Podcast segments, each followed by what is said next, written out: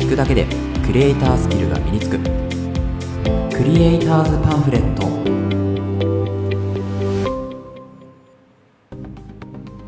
皆さんこんにちは。クリエイターズパンフレットのさくです。このラジオではクリエイターを目指すあなたを一歩前進させるコツや情報を毎日一つお届けするラジオとなっています。はい、えー皆さんおはようございます、えー7月に入りましたね。いかがお過ごしでしょうか。なんかあれですね週末からこう月日が変わるってちょっとこう新鮮というか、まあ、これから何かやろうみたいなこう活力をねもらえるようなそんなこうなんでしょうねこう季節の変わり目というか月の変わり目みたいな形がするのかなって思うんですけど皆さんはいかがですか？はい、今日はですね早速本題に入るんですけど今日はなんと,、えー、と初めてかな？このラジオで初めて、まあ、カメラのねちょっとこう発売の、えーポッドキャストみたいな、うん、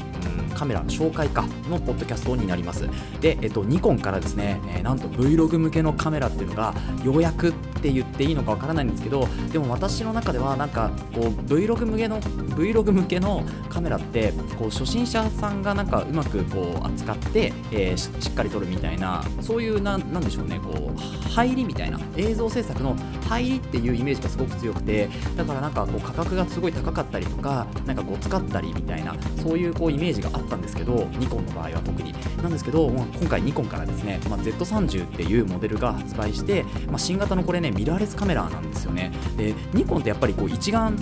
レフのえイメージがすごく強くてでミラーレスのカメラってあんまりこうイメージがなかったんですけど、まあ、今回ねあの Vlog 向けのカメラを出してくれたってことでちょっとこれはねあのかなり欲しいなというふうに思っております。でまあ、早速ですねこうミラーレスのそのニコンの Z30 をですね、えー紹介していくような形になるんですけど、まあ、今回ですね、えっとまあ、Vlog 向けのね APS-C の、えっと、センサーがついたカメラになっています。APS-C だと、まあ、その上の1個上にフルサイズの、えっと、センサーがあるんですけどそれよりは1個下の方のねセンサーになります。でえっとまあそんな方まあそのセンサーなんですけどまあでももうプロの方でも全然使っていますしまああの初心者というか駆け出しというかが、えー入るね形のセンサーだと全然問題ないんじゃないかなというふうに思います。でなんかこう YouTube とかでもレビューがねもう上がってっていていくつか見たんですけどもう全然本当になんていうんですかねやっぱりこう iPhone とかスマホで撮るよりも全然綺麗だしでやっぱりこうなんでしょうねまあクリエイターの方々が撮ってるんでまあやっぱりプロの方が撮ってる映像ではありますけどでもこれをやっぱりまああの Vlog 撮ったことがないとかねこれから撮ろうとしてる人も多分同じようなクオリティがね出せるんじゃないかなっていうぐらいの本当にねすごい綺麗なカメラになります。で今回ですねファインダーがついてないんですよね。で、まあ、Vlog 用のカメラだからかもしれないんですけどその代わり、えタッチパネル式の、えー、とバリアングル液晶って言って、まあ、液晶がついてるんですね。その液晶のその、えー、と画面がですねこういろんな角度に変わるっていうそういう、えーものがついております。なので、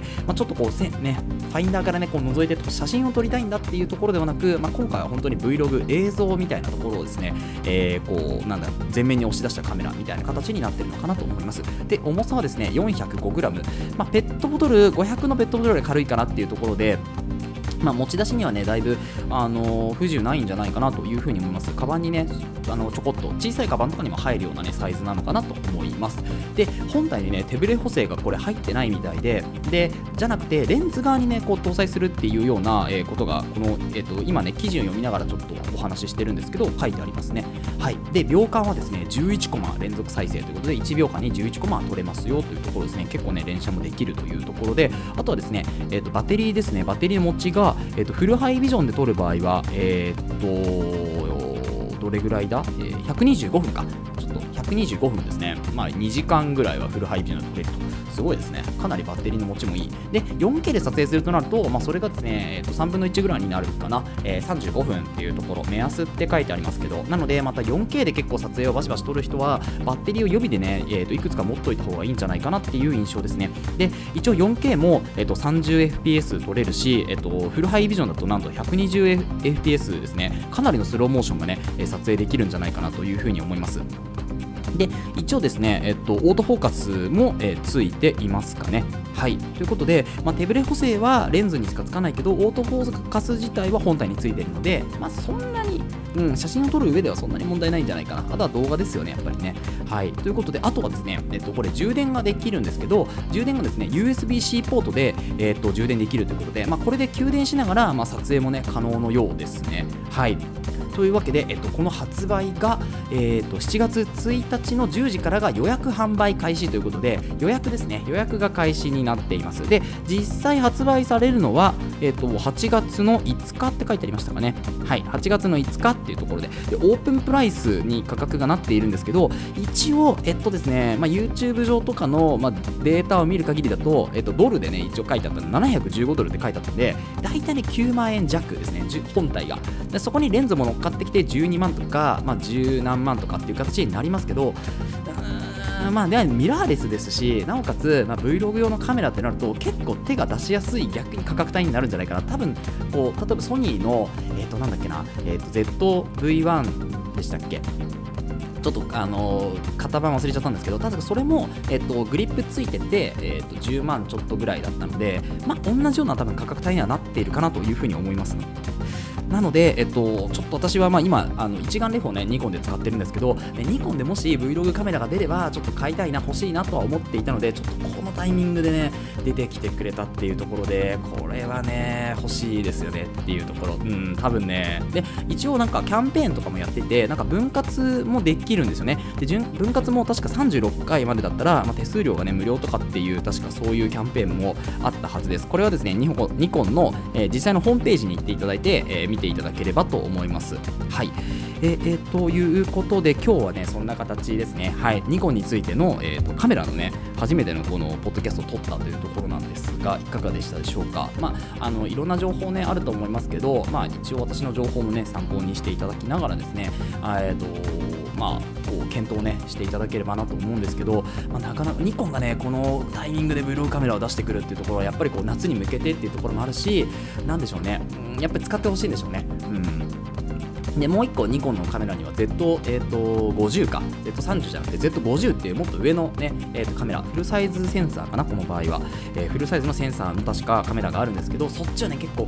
あの価格帯が高いと思うんですけど、まあ、今回ね Z30 ということで結構手を出しやすいような価格帯なんじゃないかなというふうに思います。はい、えー、今日はね本当に気合を入れて撮りました。はい。ということで、えーと、一応ねここで本編は終わりにしようかなというふうに思います。ちょっとここからまあ雑談っぽくなるんですけどそうあのー、初めてねこのカメラのこうレビューじゃないけどえっとカメラについての放送っていうのをね今回撮ったんですよね。でやっぱりこうガジェットの紹介ってやっていて楽しいしで以前にもねあのマイクかな？マイクの確かガジェットの、えーと、ポッドキャストを撮ったことがあるんですよね。今使ってるのが FIFINE っていうマイクなんですけど結構ね音質はいいかなと思うんですよ。でこれ大体 Amazon で買って8000円ぐらいだったかな？でこのその時になんか1000円オフクーポンがついてたんで実質7000円ぐらい確か買えたんですけどそうなんですよね。なので、あのー、こういうガジェットの紹介って、まあ、自分も結構テンション上がるしなんか皆さんにもこう紹介していきたいような、えー、お話ではあるので、まあ、これからね少しずつガジェット紹介をしていこうかなと。いうふに思っております。えっ、ー、と、まあ、ガジェットもね、結構、えー、好きで、今、あのマウスとかもね、トラックボールマウスって言って、まあ、ボールがね、こうついてて、それで、あの、カーソルを動かしたりとかっていうのもできるようなマウスを使っていたりとか、あとは何だろうな、うーん、